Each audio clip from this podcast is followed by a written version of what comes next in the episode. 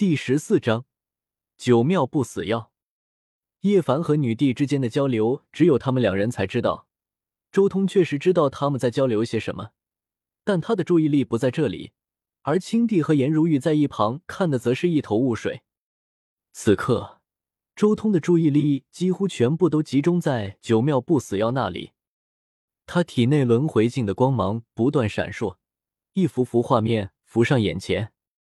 周通返本溯源，终于追溯到了九妙不死药的源头。那是一尊仙古时期的仙王，神蚕一脉的仙王。这尊仙王也只完成了九变，在第十变的时候失败了。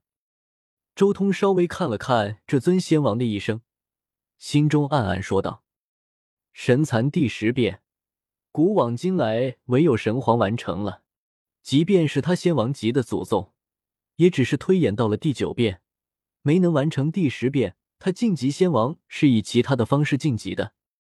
不过这尊仙王也不算完全失败，第十变他已经推演了大半了，但终究还是功亏一篑。而且他的第十变和我设想中的第十变很像。周通越看越激动，这尊神蚕仙王的功法延续下来的话，恐怕就能完成周通梦寐以求的第十变。看来要出点血，从狠人大帝这里把这株九妙不死药弄走。周通心中暗暗下了个决心，这一株药其中蕴含大秘，或许关系到自己的道途。而另一边，叶凡和狠人大帝依旧在深情对视。许久之后，叶凡开口叹道：“大帝一生，令人叹息。只是这样一世又一世，又是为了什么呢？”等你回来，终于，女帝开口了，声音如天籁般在这空旷的大殿上响起。叶凡浑身剧震，身体几乎僵在了原地，许久之后才恢复原状。一旁的颜如玉和青帝都不明所以，但是这时候，周通开口说道：“大帝既然想要等你兄长回归，那就更有必要加入我们这全新体系的探讨之中了。”说话间，周通手指一捏，一颗空白的念头瞬间出现在指尖。他挥了挥手，这颗念头顿时漂浮在了女帝面前。按照周通的猜测，修行遮天法的修士，元神消亡之后，肉身之中还存在着某种和神魂有关的东西，就是这样的东西导致了尸体通灵的现象。而周通拿出来的这颗念头。正是修行阳神法之后形成的一颗念头，这颗念头之中极有可能包含着肉身之中存在着的可以导致尸体通灵的那种物质。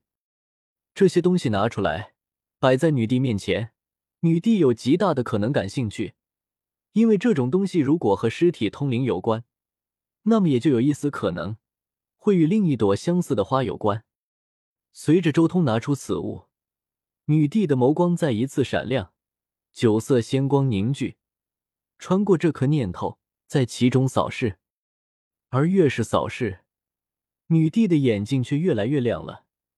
到了最后，忽然一个小女孩从叶凡建立的天庭的一座宫殿之中飞了过来。小楠楠，叶凡惊呼。只见小楠楠瞬间化作一道流光，融入到了女帝的眉心。而这时候。女帝终于觉醒了，她浑身散发着一股极端可怕的气息，一时间叶凡都有种如临大敌、浑身战栗的感觉。在场的所有人之中，也只有周通一人悠然盘坐于蒲团之上，好似没有受到任何影响，甚至他还有余力替青帝和颜如玉挡下女帝的无上威压。道友果然强大，只是对于我的事，你到底知道多少？女帝盯着周通，该知道的我都知道了，不该知道的我也知道的差不多了。周通轻声说道：“我知道的历代大帝、古皇的秘闻之多，还要超出你们所有人的想象。看到了这颗念头，大帝应该知道，你毕生所追求的东西，或许会有一个答案，而且这个答案极有可能就在我们准备的这一道全新的体系之上。”周通依旧淡定。静静的开口，狠人大帝盯着周通看了看，道：“你早就知道了我的事情，甚至在修行的过程中有意无意的算计过我。”此言一出，叶凡、颜如玉两人惊了，就连青帝都不禁为周通的胆大而震撼。他们都听出来了，周通早就知道狠人大帝的存在。甚至在修行成长的过程中，就有意无意的利用过狠人大帝。尚未正道就敢算计一尊凶名满天下的大帝，这种气魄太过可怕了。不过这时候，叶凡想到的东西就更多了。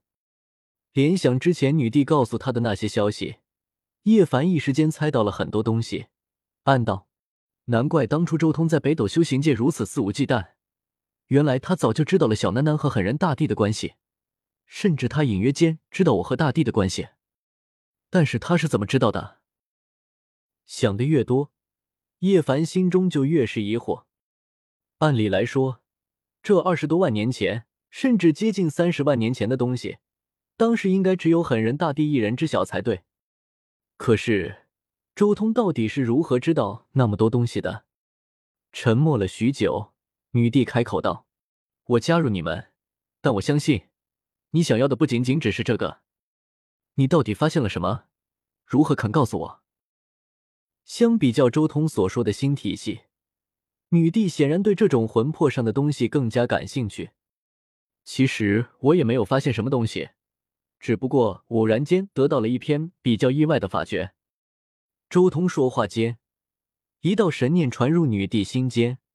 其中包含了一篇阳神世界最基础的观想法门——宝塔观想法。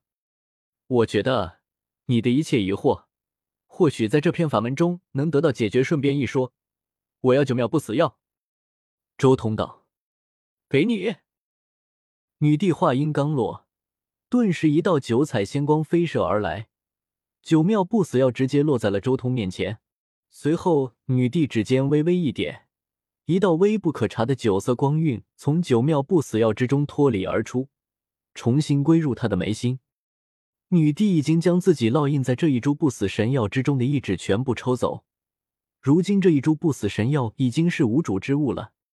多谢，周通顺手收走了九妙不死药，同时他心中也松了口气。此药到手，自己来荒古禁地的任务就已经完成了大半了。接下来就是彻底完善功法的最后一步了。一念至此，周通当即一挥手，虚空中浮现出一篇篇经，同时开口道：“诸位请看，这就是我开创的法。”